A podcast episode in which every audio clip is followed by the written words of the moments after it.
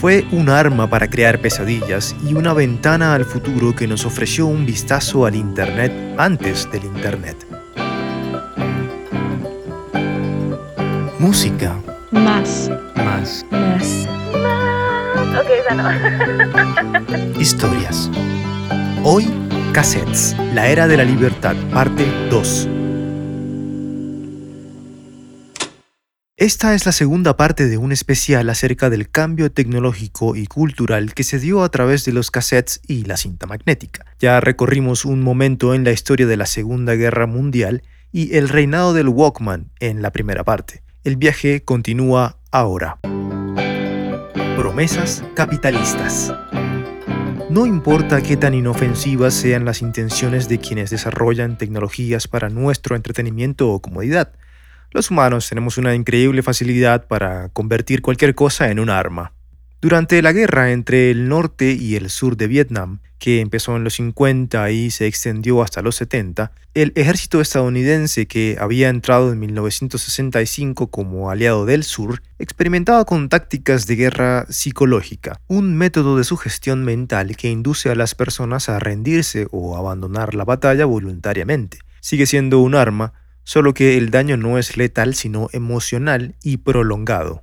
Ya habían intentado desmotivar a los soldados vietnamitas, que, como suele ser en las guerras, eran en su mayoría un montón de jóvenes más cerca de ser niños que adultos, ofreciéndoles una especie de paquete de redención, el cual les llegaba desde el cielo, literalmente. Resulta que la Fuerza Aérea, habiendo detectado que muchos de estos niños soldados eran originalmente de regiones remotas del país, encargó a una agencia de publicidad a que produjera unos brochures, algo así como esas hojas de papel plegado o folletos que utilizan en los lugares turísticos para ofrecerte un plan de vacaciones, y aplicar el mismo método con los soldados vietnamitas. La idea era apelar al sentido de nostalgia y ganas de volver a casa que con seguridad debían sentir, ofreciéndoles un lugar donde estarían a salvo y serían cuidados a cambio de dejar las armas. Terminada la producción, los folletos impresos con este discurso alentador fueron cargados en un avión y arrojados sobre el territorio enemigo, como promesas capitalistas que flotaban en el aire y caían suavemente en las manos de quienes anhelaban regresar a su hogar.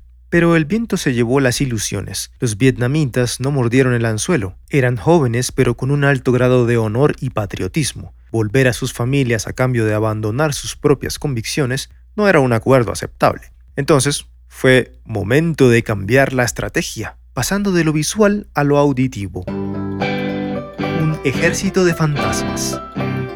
En la cultura vietnamita, cuando una persona muere, debe ser sepultada en su lugar de origen. De no ser así, su espíritu puede perder la oportunidad de trascender al siguiente plano de existencia convirtiéndose básicamente en un alma en pena. Apenas se enteraron de esto, los militares americanos vieron una nueva oportunidad para cambiar el juego. Fue aquí donde la realidad se hizo más extraña que la ficción y la táctica de guerra psicológica que venían llevando pasó de ofrecer un sueño a crear una pesadilla. El racionamiento fue el siguiente. Inevitablemente una gran cantidad de soldados de Vietnam del Norte caían en combate dentro del territorio enemigo de Vietnam del Sur, y por lo tanto sus cuerpos no podían ser recuperados ni llevados de vuelta a sus familias, lo que significaba que no tendrían un funeral apropiado. Desde la perspectiva de la tradición, esto significaba un gran número de almas en pena, desde la perspectiva americana, significaba una oportunidad para abrir un portal a lo sobrenatural, adentrarse en el inframundo y traer de vuelta un ejército de fantasmas que lucharan a su lado como jinetes del apocalipsis, arrasando con terror los campos del enemigo. Y para lograrlo, ya tenían la clave. El artefacto mágico que les permitiría fabricar un puente invisible y cruzar dimensiones, un amuleto maldito más conocido como grabadora una simple grabadora de cinta magnética. Entonces, un día, poco después de tener esta revelación, se reúnen americanos y vietnamitas del sur en una base de aliados. Un oficial se dirige al reproductor de cinta y presiona play. Lo que escucharon los dejó a todos estupefactos. Era la voz de un fantasma, un soldado de Vietnam del Norte que había fallecido en la batalla. Su voz, bañada de eco y mezclada con llantos, gritos y toda clase de ruidos perturbadores, lamentaba haber luchado por una causa sin sentido.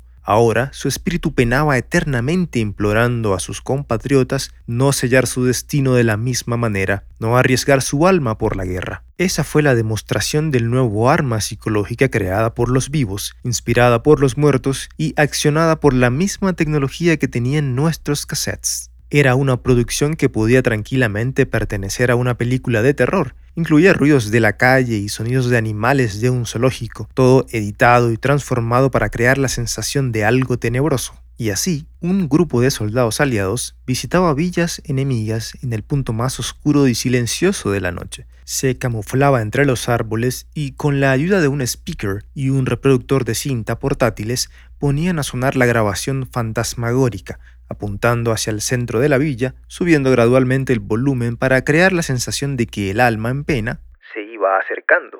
Nunca se supo qué tan efectiva había sido la táctica para lograr desarmar a los soldados. Lo que es seguro asumir es que debió traumatizar a más de uno. En culturas tan conectadas con sus ancestros y familiares fallecidos a través de un enlace espiritual, estos temas de fantasmas no son tan ligeros. No hacen películas de humor con gigantes de marshmallow y tipos disparándole con armas que producen rayos de luz. El miedo de no poder ayudar a un miembro de la familia a trascender correctamente es real, e incluso más real es el recuerdo de haber pasado por esa situación y atormentarse con la idea de que un ser querido pereció en alguna batalla en algún campo o montaña donde su alma quedará para siempre penando. Rudolf el Reno de Santa La tecnología siempre tiene el riesgo de ser usada como un arma, pero el ingenio de las personas siempre va mucho más allá. Después de asustarnos, la cinta magnética de los cassettes estaba lista para divertirnos.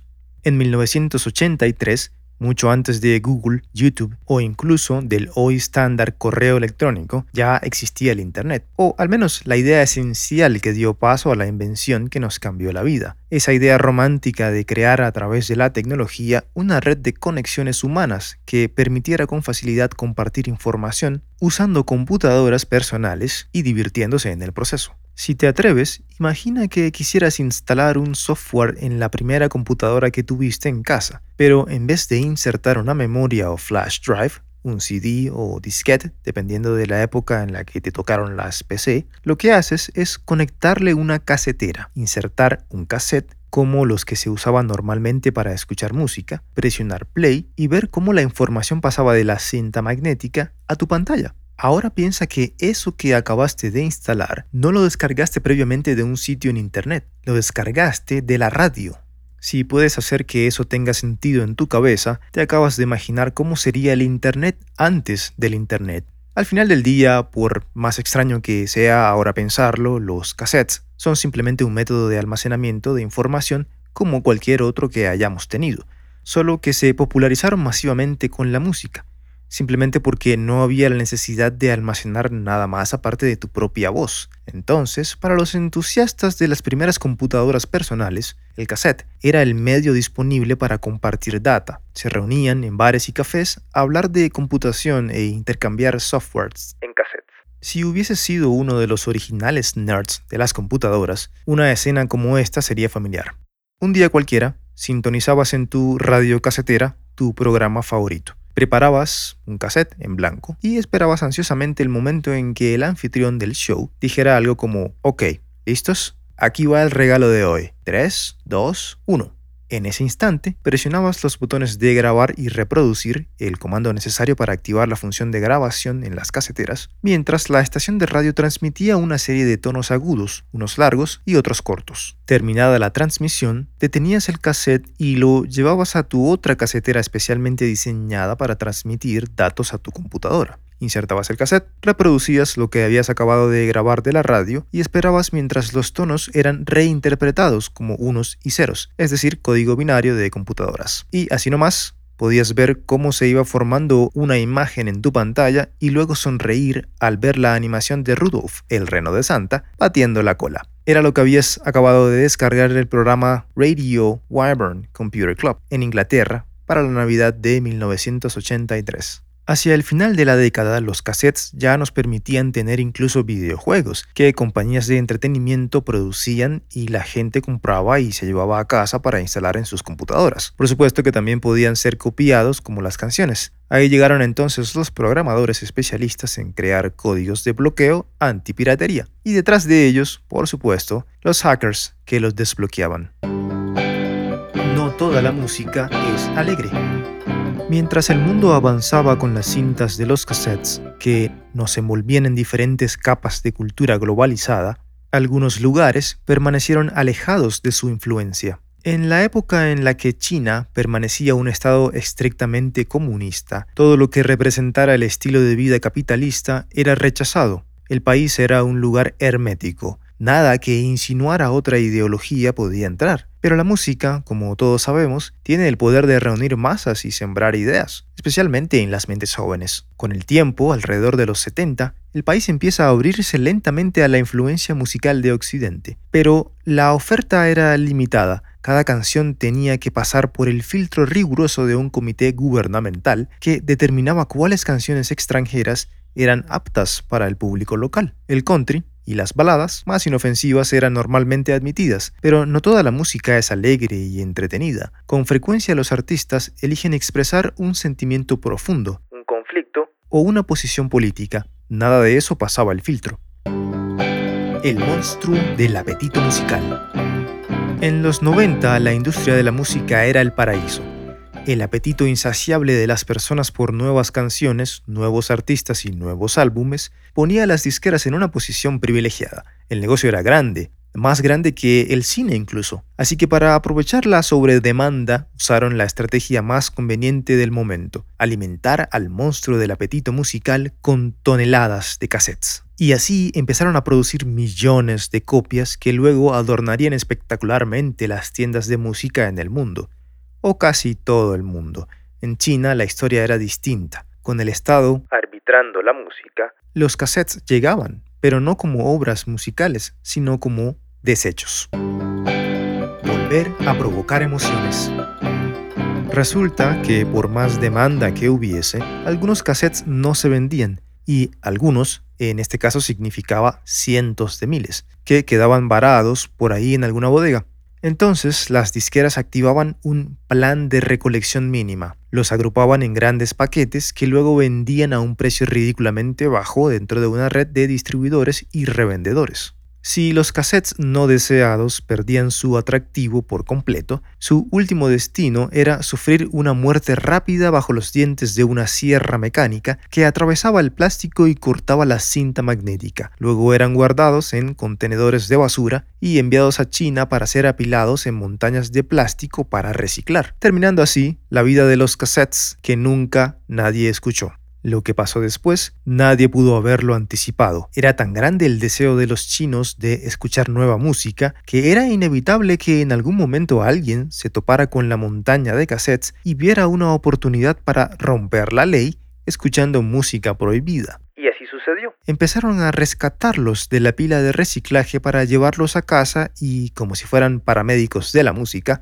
intentar revivirlos. El proceso se podría describir como la cirugía del monstruo de Frankenstein, de alto riesgo y completamente ilegal. Era un momento de alta tensión y cuidado, en el que uno de estos doctores del cassette desarmaba al paciente, sacaba su órgano vital, la cinta, y de alguna manera lograba pegarla. Luego la trasplantaba a un nuevo caparazón y lo sellaba. Al final de la operación, lo ponía a reproducir y si sonaba, el trabajo había sido un éxito. La criatura estaba viva. Ahora podía tomar el nombre de sus hermanos, los Daku. Así llamaron a todos estos cassettes zombies. En español sería algo como cortados. Así nació una subcultura musical que dio paso a un mercado rentable en torno a la compra, venta e intercambio de los Daku. Fue un nuevo despertar para los amantes de la música y una oportunidad para los cassettes desterrados de volver a provocar emociones. Pero aunque los Daku fueron algo muy particular que perteneció a un tiempo y un lugar específicos, de este lado, en el Caribe hispano, algo similar pero menos dramático sucedía.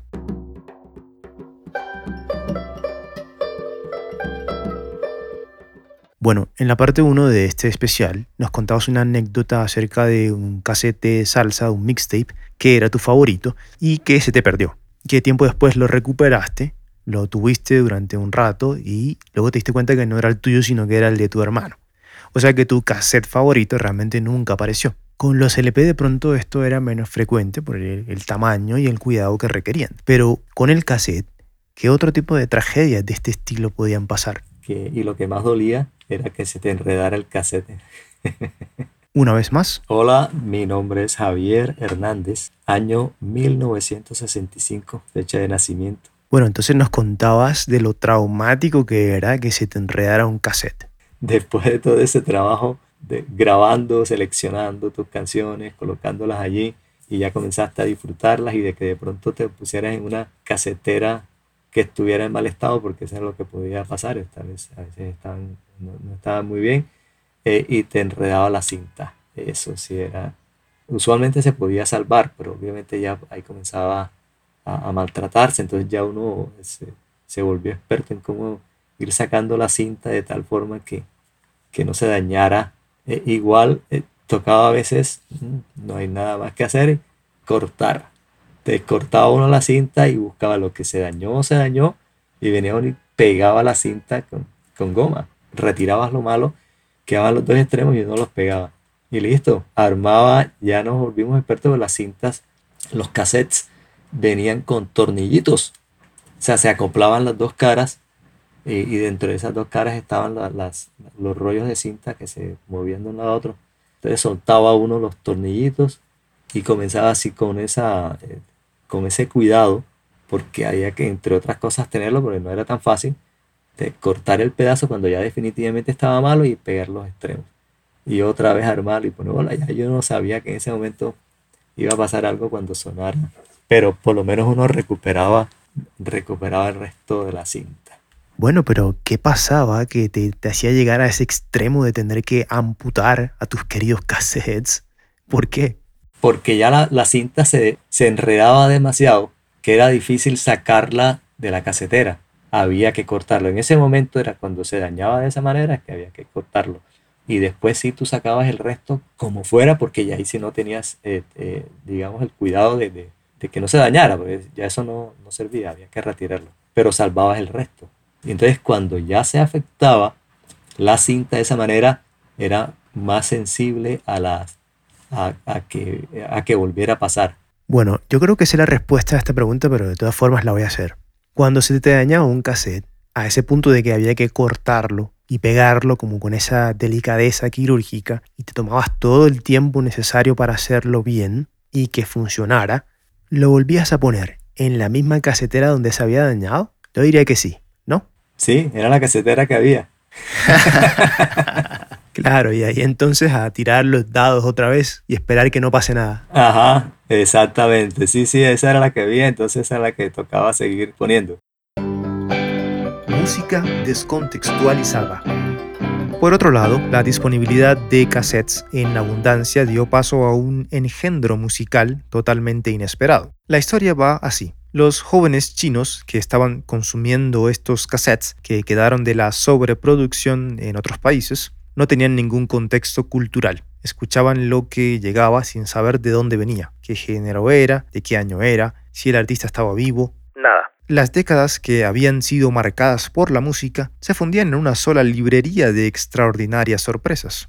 El resultado de esta interacción atípica fue la formación de una apreciación distinta. Una persona podía cualquier día poner un daco, escuchar un par de canciones de Bob Dylan y descartarlo enseguida porque le pareció muy aburrido. Luego poner algo de ACDC y pensar, ahora sí, esto sí me mueve, sin saber que el primero era folk y el segundo hard rock, y que sin el folk y el blues no existiría el rock. No podían tener apreciación ni respeto por lo que vino antes si todo les llegaba al mismo tiempo.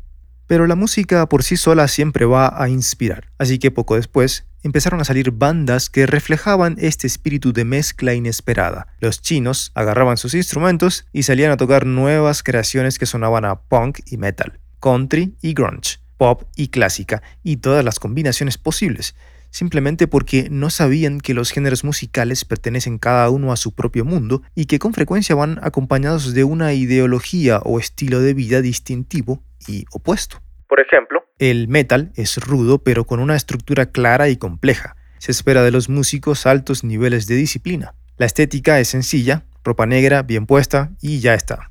En cambio, el punk responde a esa cultura con la sencillez llevada al extremo y músicos que apenas saben tocar sus instrumentos y se visten con cualquier cosa que encuentren, sin importar si está roto o les queda bien. Pero tienen una energía incomparable y representan la rebeldía e inconformidad social. Es música, pero es más un medio de expresión. Sin todo ese contexto, era inevitable que algunas bandas chinas de los 90 se vistieran punk, cantaran al estilo grunge, usaran instrumentos tipo metal y tocaran rock and roll. En su mundo de la música descontextualizada, todo se valía. El sonido de nuestras vidas. Los chinos de verdad estaban llevando la capacidad de personalización que ofrecían los cassettes a otro nivel, pero para ellos eso era lo normal. Para quienes crecimos en las Américas, la personalización tenía que ver más con crear algo distinto y dejar tu marca en algo que alguien más había creado. Esa era una manera de expresar tu identidad.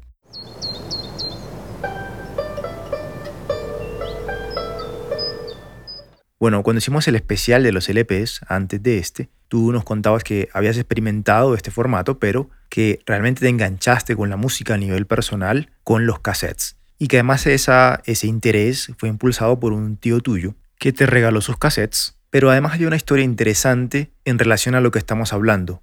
Una historia que tenía que ver con cómo él personalizaba sus cassettes. ¿Te acuerdas cómo era? Eh, Jaime Andrés, que en este caso es mi tío, eh, el tipo era un tipógrafo y él no se había dado cuenta. Una vez más escuchamos a... Hola, mi nombre es André Felipe Orgel amante de la música, amante de los discos de vinilo. Listo, entonces nos contabas que tu tío que era prácticamente un tipógrafo, es decir, alguien con una facilidad tremenda para escribir palabras como si fuesen dibujos. Pero entonces, ¿cómo aplicaba esto al tema de los cassettes? El tipo coge y escribía Mano Negra o escribía Soda Stereo y es el logo de Soda Stereo en los dos primeros álbumes de Soda Stereo. Caifanes, Teen Machine, por ejemplo, que es de David Bowie y él trataba como de copiar lo que había visto en la imagen del CD y él trataba de ponerlo en el coso. Y ahí esos cassettes luego terminaron siendo míos. Entonces, cuando tú pones todos los cassettes en display en tu biblioteca, en tu cuarto, entonces se ven geniales porque tú ves las fuentes y las tipografías como de, como de unos clases como de grafitis de hip hop. Claro, esa belleza cruda que nos proporcionaban los cassettes por la libertad que nos permitían de tener pequeñas obras de arte todas apiladas, ¿no? Poco a poco, o muy rápido, dependiendo de cómo percibas la sensación del tiempo, se fueron acercando los 90 y llegaron los compact discs. Volvimos al concepto del disco, pero ahora con un aspecto súper brillante y reflectante, como un espejo, tal como nos imaginábamos que tenía que ser el futuro. Así que por impacto visual, el CD tenía ganados a los adolescentes y los cassettes eventualmente quedarían relegados a una caja de zapatos en el closet o directamente solo a la memoria. Pero el cassette logró aferrarse a nosotros un poco más con el atributo especial que vino antes de la música, la capacidad de capturar el sonido de nuestras vidas y congelar en el tiempo los momentos que más atesoramos.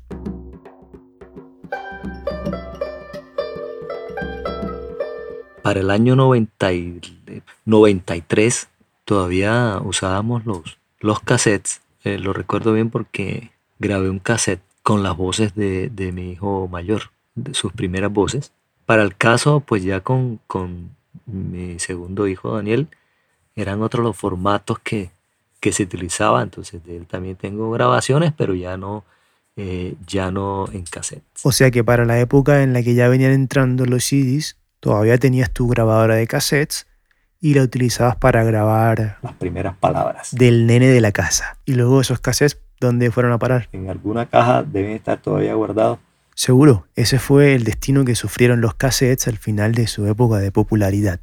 Bueno, y ya hablando de la transición al siguiente formato, yo creo que los CDs no pudieron reemplazar automáticamente a los cassettes, simplemente porque no tenían esa función de grabación tan natural a la que ya estábamos acostumbrados.